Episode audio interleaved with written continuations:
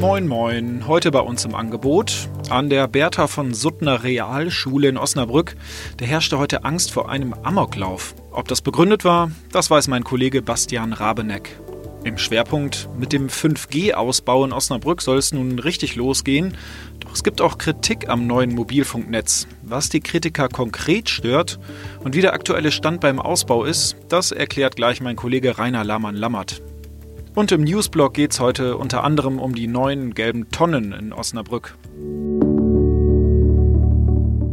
Sie hören immer der Hase nach, den Podcast aus der NOZ Lokalredaktion am Donnerstag, den 28. November Heute mit Sebastian Philipp.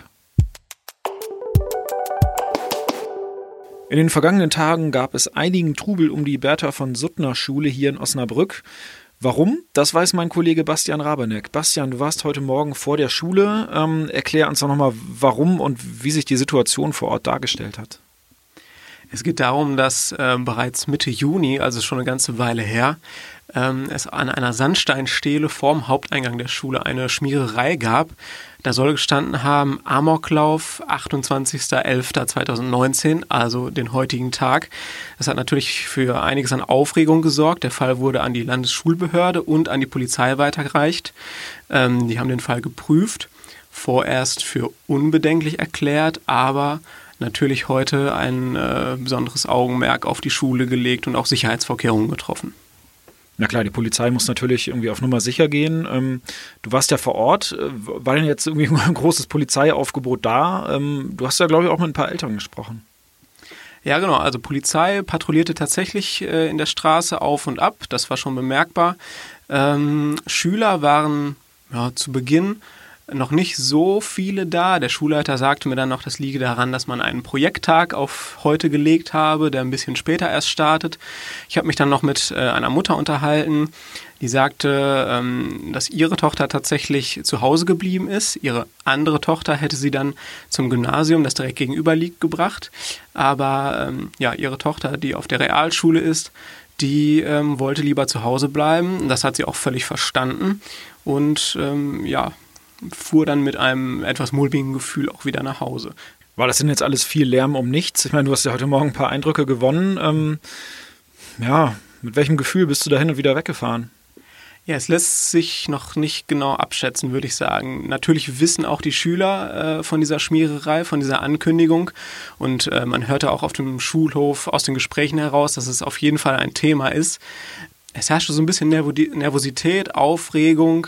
Sorge bei den Schülern konnte ich da jetzt nicht so rausfiltern. Ich glaube, die lag dann eher bei den Eltern. Aber ähm, ja, so hundertprozentig sicher, sicher sein kann man natürlich nicht. Okay, Bastian, vielen Dank für deinen Einsatz. Danke auch. In manchen Dingen ist Deutschland ja immer noch ein digitales Entwicklungsland, doch das soll sich jetzt zumindest beim Mobilfunkstandard ändern, denn 5G steht vor der Tür und auch in Osnabrück. Mein Kollege Rainer Lahmann-Lammert hat zu dem Thema recherchiert.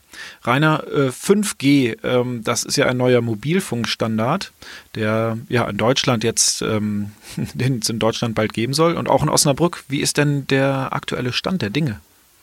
Ja, bei der Versteigerung, die in diesem Jahr stattgefunden hat, haben sich ja insgesamt vier Mobilfunkanbieter die Frequenzen gesichert. Das sind Vodafone, Telekom, O2, Telefonica und Drillisch einmal eins. Äh, ich habe bei allen vier Providern gefragt, äh, wie ihre Ausbaupläne für Osnabrück sind und ich muss sagen, sie haben sich sehr zurückgehalten. Bisher habe ich die Auskunft bekommen, steht noch keine einzige Antenne mit 5G-Standard.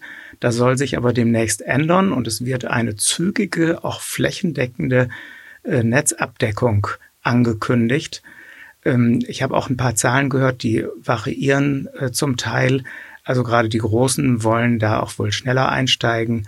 Äh, und dann ist äh, von 50 Prozent Netzabdeckung bis Ende 2022 zum Teil die Rede.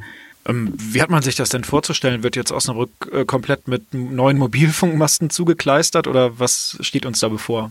Ja, es gab ja bislang auch schon mal die Erwartung, dass sich die Zahl der Mobilfunkmasten vervierfachen wird.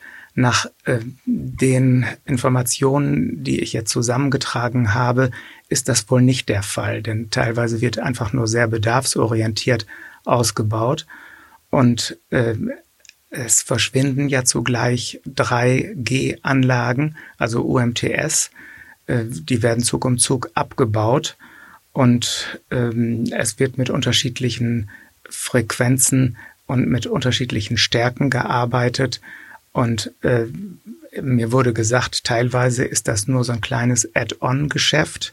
Und andere sagen, ja, wir müssen da äh, richtig groß investieren. Also die Aussagen sind etwas widersprüchlich. Und alle meine Gesprächspartner, ich habe dann auch nochmal nachgefragt bei den Pressesprechern dieser Mobilfunkkonzerne, die sagen, wir wissen selber noch nicht so genau, wie viele Masten und wie viele Antennen wir aufstellen müssen. Wozu braucht man denn 5G überhaupt? Ich meine, jetzt haben wir schon LTE, das ist so nach meinem Dafürhalten ja eigentlich schon relativ schnell und man hat eh fast überall einen, einen WLAN-Hotspot und kann sich irgendwo einklinken und so. Ähm, wofür brauchen wir 5G denn eigentlich? Naja, das ist ein sehr schneller Internetstandard, der auch mit dem Handy, also mit einem speziellen 5G-Handy erreicht werden kann. Die ersten Smartphones dieser Art sind schon auf dem Markt. Ich glaube, es sind vier verschiedene.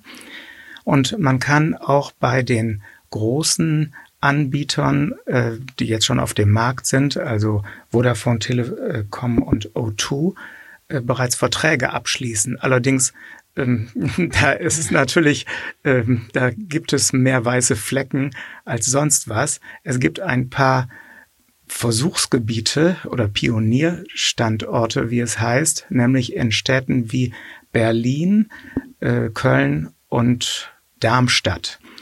Äh, da kann man also schon mit 5G funken, aber dafür würde ich mir jetzt noch keinen 5G-Vertrag anschaffen. Was kann man damit machen? Das Handy ist ja nur das eine. Die Industrie hat sehr große Erwartungen. Teilweise geht es da um Logistik und um Lieferketten, um äh, ja die genaue Steuerung von Prozessen. Ähm, vielleicht ein paar andere Beispiele, die es anschaulich machen können.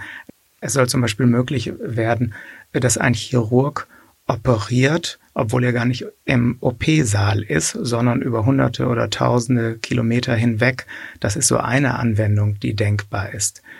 Ebenfalls natürlich selbstfahrende Autos, äh, die brauchen den äh, schnellen Mobilfunk, weil blitzschnell reagiert werden muss. Und das geht nur in Echtzeit. Und das verspricht dieser neue Standard 5G. Es hört sich ja alles sehr modern und, und schön an, ähm, aber es gibt auch kritische Stimmen. Äh, konkret hast du ja Leute in Osnabrück ausfindig gemacht, ähm, denen das so gar nicht passt.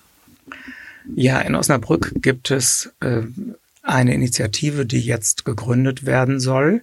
Äh, in Freiburg gibt es eine sehr große Initiative. Da sind, glaube ich, über 1000 Leute zu einer äh, ersten Veranstaltung gekommen. Und das erklärte Ziel lautet dort, Freiburg 5G frei zu machen. Also schon ein sehr hoher Anspruch, ähm, der viele natürlich zittern lässt, ob man mit diesem geplanten 5G-Ausbau, von dem sich so viele versprechen, auch wirklich zügig vorankommt. Ja, vielleicht noch mal etwas zu den Ängsten, die die Leute haben. Äh, Mobilfunk ist ja noch eine vergleichsweise neue Technik und es gibt zwar sehr viele Tierversuche und da äh, kann man eigentlich festhalten, dass es sehr widersprüchliche äh, Befunde gibt. Da gibt es sicher noch eine ganze Menge zu forschen. Es gibt kaum unter oder es gibt nicht so viele Untersuchungen äh, die den Menschen im Mittelpunkt haben. Man kann ja den Menschen auch nicht zum Versuchskaninchen machen, aber vielleicht geschieht das ja auch durch den Mobilfunk. Eines kann ich auf jeden Fall festhalten. Wer Angst hat vor Mobilfunkstrahlung, der sollte sein Handy möglichst nicht nah am Körper tragen, sondern möglichst in einer Tasche und mit einem Headset telefonieren, statt das Handy ans Ohr zu halten. Äh, und über Kinder gibt es eigentlich sehr wenig Untersuchungen. Die sollte man am besten fernhalten von Handys. Das kann ich als Vater zweier Kinder nur bestätigen. Ähm, die müssen ja auch rumdaddeln. Vielen Dank, Rainer, für die Infos zum Thema 5G. Ich denke, das wird ein spannendes Thema in den nächsten Jahren. Ja, gern geschehen.